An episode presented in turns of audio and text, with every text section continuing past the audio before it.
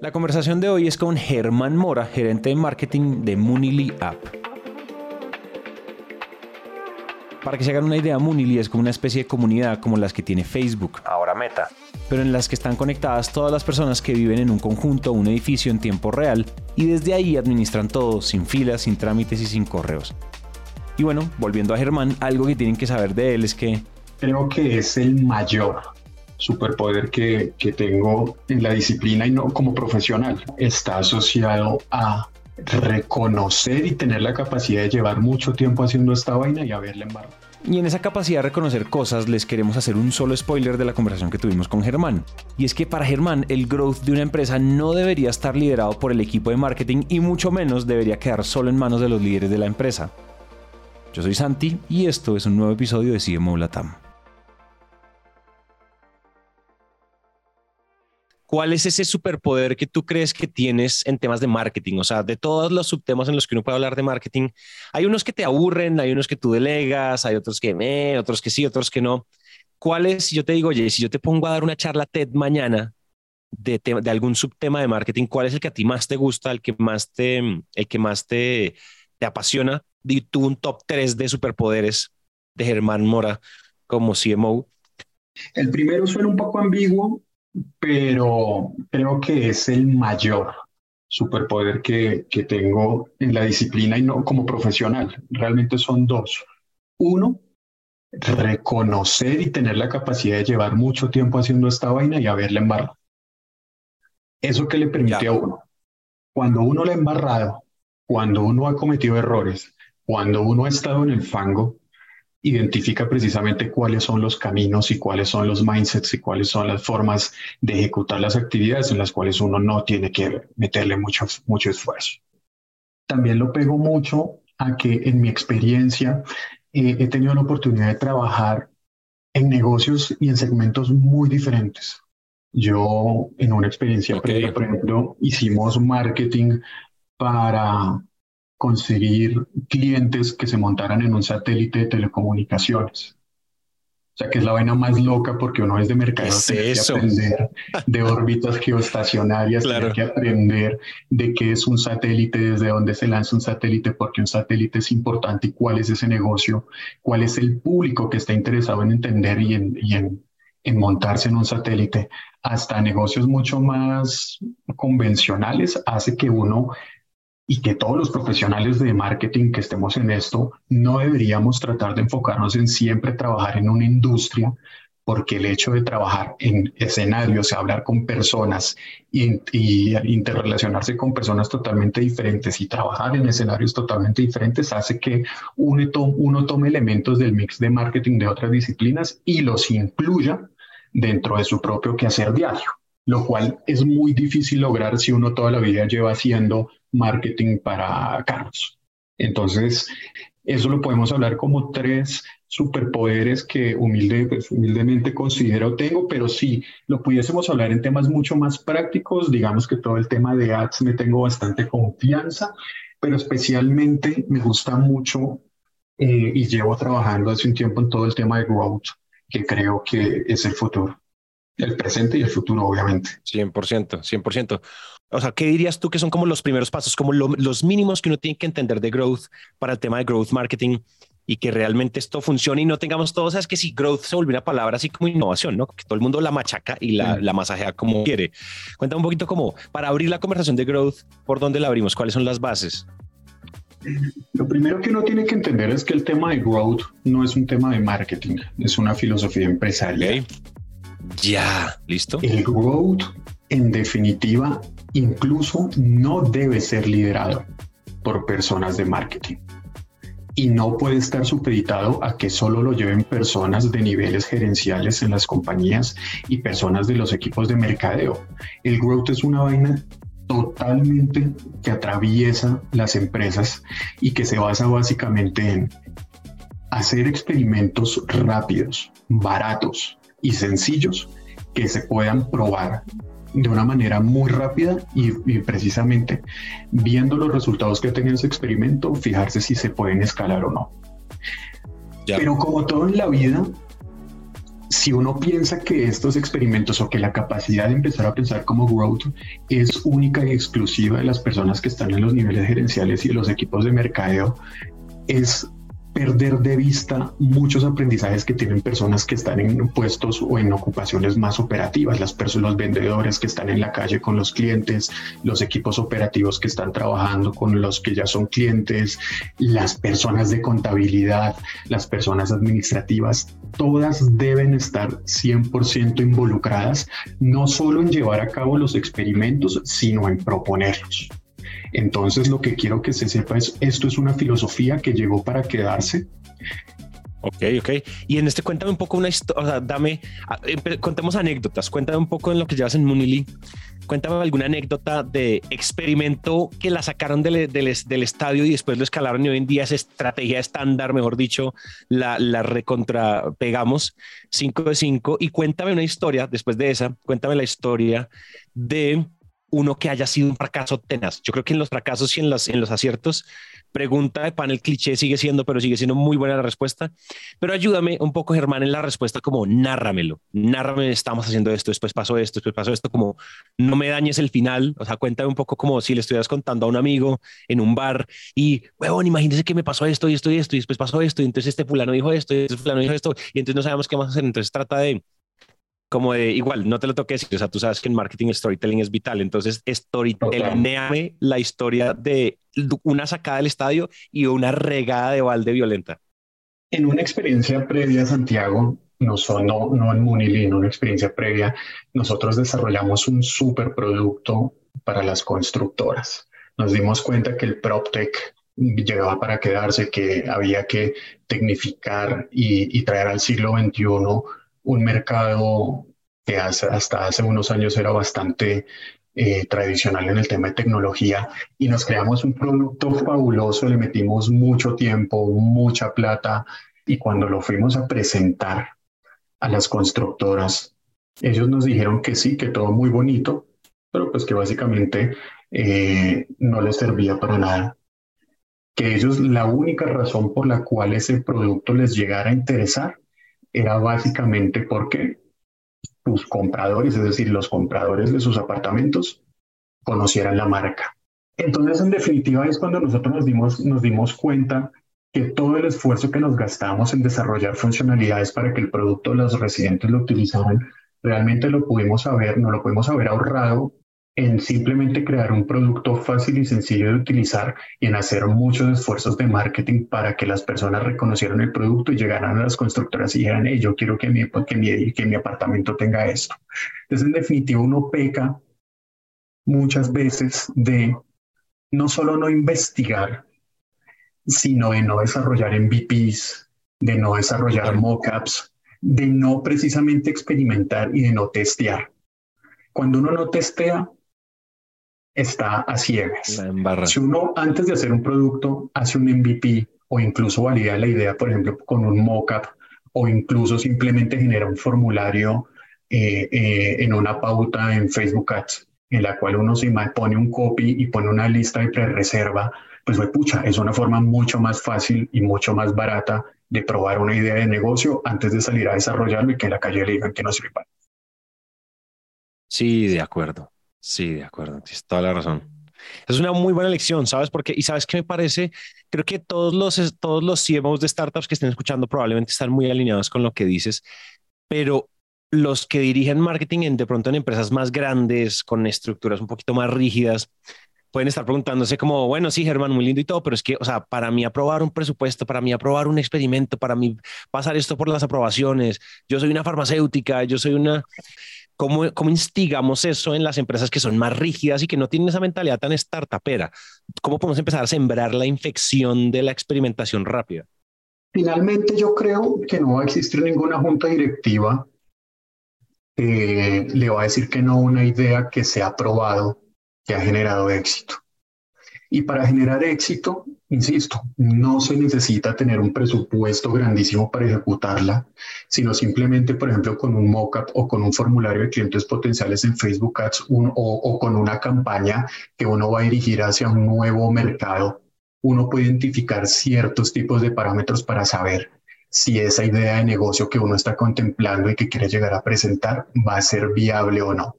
Entonces, lo primero que quiero decirles a las personas que trabajan en sectores o en compañías más tradicionales es uno, no se supediten a uno, tener que realizar lo mismo de siempre, por supuesto. Dos, a tener que tener presupuestos grandísimos para llevar a cabo esas actividades. Las personas que más nos enseñan de marketing son las empresas pequeñas, son las microempresas que tienen que probar ideas baratas que no le implican mucho presupuesto para saber si van a vender o no, porque están cuidando mucho sus centavos porque obviamente pues tienen un ejercicio financiero mucho más delicado. Entonces nosotros, las grandes, especialmente las grandes empresas, tienen mucho que aprender de ese pequeño empresario que, que necesita equivocarse o que necesita probar un camino y hacerlo de la forma más rápida. Y finalmente algo que, acabas de decir y lo voy a, lo voy a como medio repetir y es, no hay ninguna junta directiva que no quiera optimización, que no quiera mejores unit economics, que no quiera mejor alcance, que no quiera experimentos. O sea, yo creo que finalmente por más estructurado que sea, que sea la empresa o por más difícil que sea llevar a cabo algo nuevo en cualquier compañía grande o pequeña, creo que igual finalmente el barco va hacia lo mismo, va hacia más usuarios, más clientes, más ventas, más un montón de cosas que es algo que le interesa a la Junta. Es decir, como que construir el caso de negocios no es tan difícil, ¿verdad? Sin duda. Yo, yo creo que un mal marquetero peca de algunos defectos, así como los siete pecados capitales, este lo quiero denominar como la codicia, que es olvidar el poder de lo simple y pensar que las estrategias efectivas solamente son esas en las que uno se gasta un gran presupuesto y uno para probarlo no tiene que darle un vuelco de 180 grados a una estrategia de marketing o una estrategia comercial uno puede hacer pequeños experimentos para probar y validar una idea de negocio y si se da dando cuenta con el tiempo que precisamente esta idea puede llegar a tener sentido por intermedio de alguno de los indicadores que uno quiso medir en el momento de ejecutarla, nosotros hacemos las cosas de la forma X, yo probé de esta forma Y, barata, fácil, ejecutable, me gasté en esto una semana, yo creo que con esto vamos a poder lograr este objetivo. ¿Lo hacemos? No lo hacemos. No hay ninguna junta directiva que no se sienta uno con la curiosidad al principio de ejecutar y dos, no se va a sentir, no va a haber ninguna junta directiva que no se sienta a gusto con un CMO que llegue con ese tipo de iniciativas. 100%, 100%. Y, te, te, digo, te digo otra cosa. Hay una...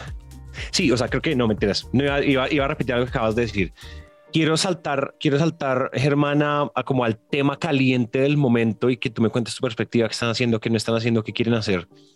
Y es, hablemos un poco del futuro medio inmediato del marketing mezclado en la licuadora con inteligencia artificial, ChatGPT siendo el más famoso, pero todas las otras inteligencias artificiales que están empezando a, como a, a decir, como, como que uno está empezando a pensar como, dude, si no nos montamos a esto, o sea, la inteligencia artificial no le va a quitar el rol a los de marketing, pero probable, pero si se montan en la onda. Quiero preguntarte cómo tú cómo lo ves, qué has visto, has curiosidad esos temas, están haciendo ustedes algo. Cuéntame tú qué piensas ahí. Santiago, yo creo que otros dos defectos de un mal marketer son la ceguera, que es básicamente no ver qué está pasando en el mundo, y dos, peor aún que la ceguera es la pereza porque la ceguera es que tú no lo ves, la pereza es que lo estás viendo y simplemente no le paras bolas porque estás ocupado en otras cosas. ChatGPT y todo lo que trae detrás, como tú mismo lo indicas, es simplemente la punta del iceberg que va y que está evolucionando el mundo del marketing y el mundo de los negocios y sobre el cual todo buen marketer debe montarse. Todo mal marketer no lo va a ver, le va a dar pereza verlo o simplemente le va a dar miedo porque va a decir ello. ¿para qué voy a generar un artículo? Eh, si lo puedo generar, si ya existe ChatGPT, lo voy a montar. O la pereza también está en utilizarlas mal, porque ya hemos visto en todos estos casos, en estos meses, que personas que están utilizando mal ChatGPT, entonces ya vemos que existen herramientas que están identificando los textos que se escriben a partir de inteligencia artificial y no los están dejando indexar en motores de búsqueda. Entonces la inteligencia artificial lo que viene es hacer una herramienta que nos viene a facilitar las cosas, nos viene a mejorar y a que la filosofía de experimentar se vuelva mucho más práctica, eficiente, rápida y barata. Y al mismo tiempo lo que nos va a permitir es que nosotros nos ocupemos como, market, como, como marketers en las cosas más importantes. Porque nosotros la inteligencia artificial la podemos utilizar para generar artículos como lo podemos hacer con ChatGPT, para ahorrar tiempo en temas de diseño.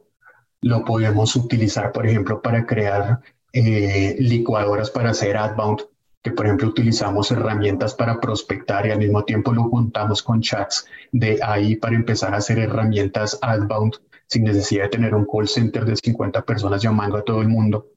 Todo eso se puede hacer y todas las empresas lo estamos pensando en este momento. Nosotros en, actualmente en Moonily estamos contemplando no solo, o sea, ya estamos utilizando herramientas como todo el mundo, como ChatGPT y demás, estamos mirando cómo montar estrategias especialmente outbound, eh, parándonos en herramientas de prospección y en herramientas de, de contacto de, de, nuevos, de nuevos eh, prospectos. Pero en definitiva, la conclusión a la que quiero invitar que todo el mundo llegue es, esto no es un riesgo, esto no es no va a reemplazar a nadie. A las bueno, en realidad sí, sí va a reemplazar a alguien, va a reemplazar al mal marquetero que no se dio cuenta de todo lo que le venía, lo va a reemplazar el buen marquetero que sabe utilizar este tipo de herramientas para su provecho.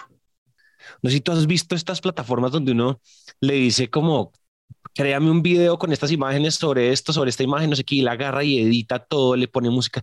O sea, hay una parte muy miedosa para el mundo creativo en términos de, no sé, creación de contenidos Mm, visuales, por ejemplo, estos videos de stock que, por ejemplo, ya lo, arman todo. Eh, este, los, el copywriter va a tener que complementarse, pero hay unas, hay unas cosas que yo no sé, yo no sé cómo lo ves tú. Hasta de pronto, igual si hay un cambio duro y es ya no necesito al man que sea bueno escribiendo copy, sino el, el prompter que llaman, el nuevo rol del futuro que es el que le, el que le sepa preguntar a la inteligencia artificial. Dicen que eso es como un nuevo rol que va a haber. Entonces, ¿qué opinas de esa parte? Porque de pronto sí hay algunas cosas que uno dice, mmm, esas se puede estar quedando sin trabajo. Guardando totalmente las proporciones para tranquilidad de todos los que estamos, los que están escuchando esto. Por ejemplo, para el caso de, de los, de, de las herramientas para desarrollar contenidos audiovisuales, no deja de ser una herramienta o no deja de ser un escenario parecido a cuando se empezaron a crear estos grandes bancos de imágenes de stock, en el cual todas las grandes empresas dijeron, oiga, yo para qué voy a tomar fotografías si en esta foto, si en este banco de imágenes yo puedo encontrar todo de una manera fácil, inmediata y a un solo clic. ¿Qué pasó? En un momento todo el mundo lo empezó a utilizar y cuando todo el mundo lo empieza a utilizar, todo se vuelve ruido y todo deja de comunicar porque todo se parece. Entonces, en definitiva, el uso de las herramientas de inteligencia artificial para un copy, para un texto, para una imagen que se desarrolle por intermedio de una pregunta a un bot o a una inteligencia, deben ser simplemente el inicio, a mi juicio, deben ser únicamente el inicio para de ahí agarrarse a montar cosas propias. Porque en definitiva, cuando todo el mundo la empieza a utilizar, los receptores de esa comunicación van a dejar de pararle bolas porque todo se va a aparecer. Sí, de acuerdo. Oye, ¿qué otras cosas tú ves que, o sea, que le paran al futuro del marketing? Cosas que, que te estén como quitando el sueño, entre comillas, de pronto tú duermes perfecto, que te estén trasnochando de, de lo que se viene. De pronto te quita el sueño por emocionante, te quita el, sueño por, por estresante. Cuéntame un poco qué ves tú llegar en esas oleadas de nuevas tecnologías, de nuevas cosas, nuevas metodologías, nuevo todo. Voy a poner un ejemplo. Si nosotros, por ejemplo, creamos por intermedio de inteligencia artificial una forma automatizada de prospectar leads y al mismo tiempo de contactarlos, pero si nosotros no tenemos un buen CRM y no tenemos un buen equipo comercial y unas muy buenas políticas de seguimiento, no vamos a hacer nada, porque en definitiva lo único que vamos a estar haciendo es generando resultados más rápidos, de forma más práctica y más eficiente, pero nosotros no estamos respondiendo como empresa a eso y no estamos respondiendo como equipos de marketing o como equipos comerciales. Entonces lo que a mí me quita el lo que me quita el sueño en este momento es cómo saber utilizar esas herramientas y darse cuenta que esas nuevas herramientas no dejan de ser eso, herramientas sofisticadas, pero que tienen de trasfondo los mismos elementos del marketing tradicional. Y del, y, del, tema comercial tradicional, por hablar específicamente del tema de marketing para obtención de oportunidades de negocio. Si no tenemos un buen CRM, si no tenemos un buen equipo comercial, si no tenemos buenas políticas de seguimiento, si no tenemos todo este tema que es humano 100%, muy bien organizado para poder recibir todo lo de todo el impacto y toda la velocidad que nos va a generar el tema de inteligencia artificial, no vamos a hacer nada y al mismo tiempo nos vamos a quedar y vamos a generar el efecto adverso. Estar cortando. Por seguir el ejemplo, contactar un millón de leads y esas 198 meses. Yo creo, yo también estoy de acuerdo en que, en que eh, todo es muy mutante, ¿sabes? En definitiva es muy mutante. Em, creo que, por otro lado, me gustaría también un poco entender sobre todo porque creo que hay muchas lecciones de liderazgo. ¿Cuántos son ustedes en el equipo de marketing, eh, Germán? Actualmente somos siete personas. Siete.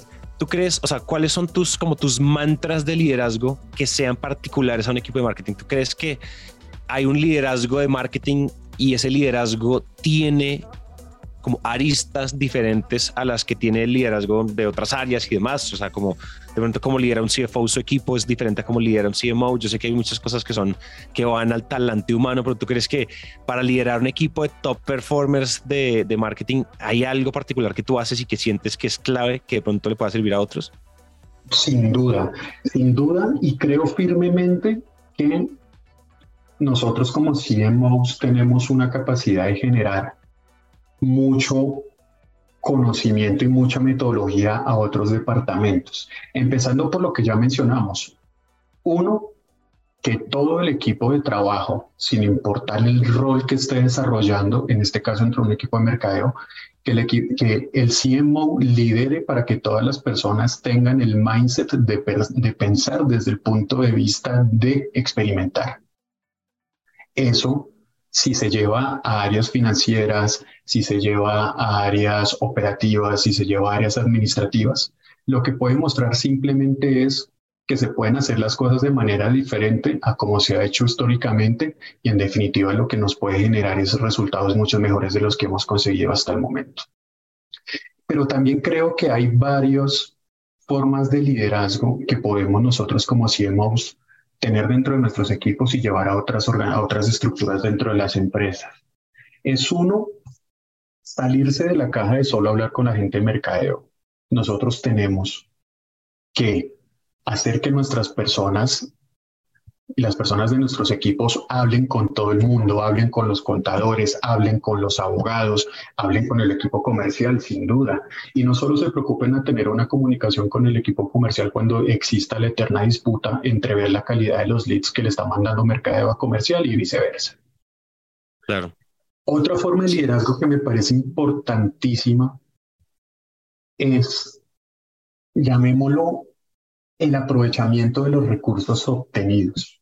Muchas veces los equipos de mercadeo nos enfocamos mucho en obtener leads y no en aprovechar los leads que nosotros ya tenemos metidos dentro de nuestros embudos de ventas, dentro de los embudos de marketing o incluso dentro de los mismos clientes, generar ventas cruzadas, crear upselling, crear cross-selling.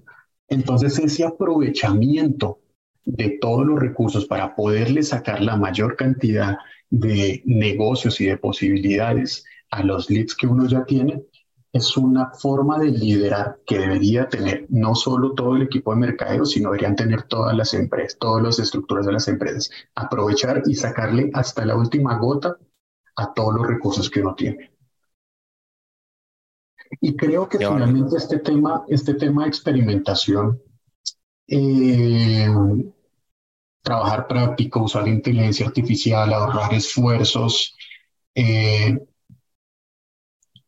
es, un, es una forma de liderazgo que quería hacer, hey, saca tiempo para ti también, trabaja práctico, no el que trabaja más duro, trabaja más eficientemente.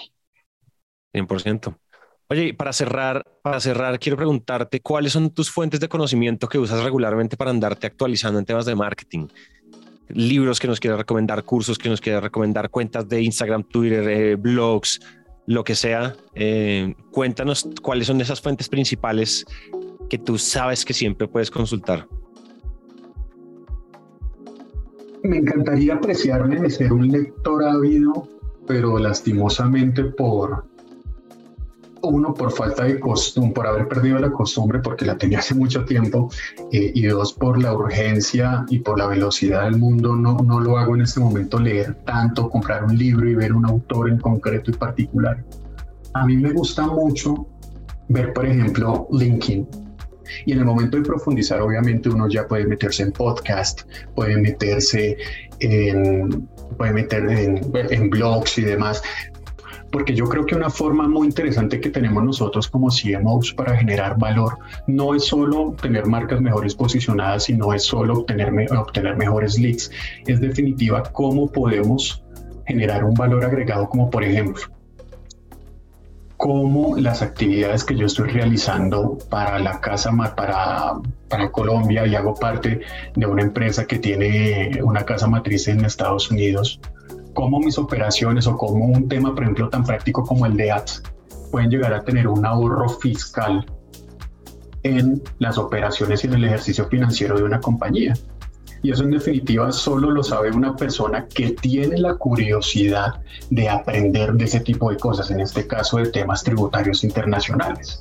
Y cuando tú llegas como CMO a una junta directiva y le dices, ahí estamos consiguiendo resultados en ads y estamos consiguiendo estos leads y estos clics y este alcance y esto es CPC y este CPM, bla, bla, bla.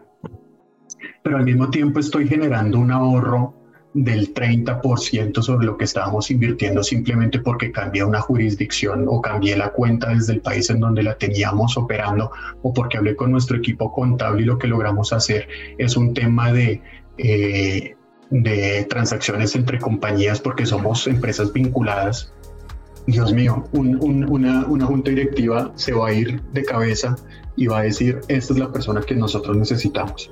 Porque en definitiva estás sumando valor, estás cumpliendo tu trabajo, estás desarrollando tus actividades, pero te estás preocupando y estás viendo mucho más allá de cómo puedes generar un valor, en este caso el ahorro.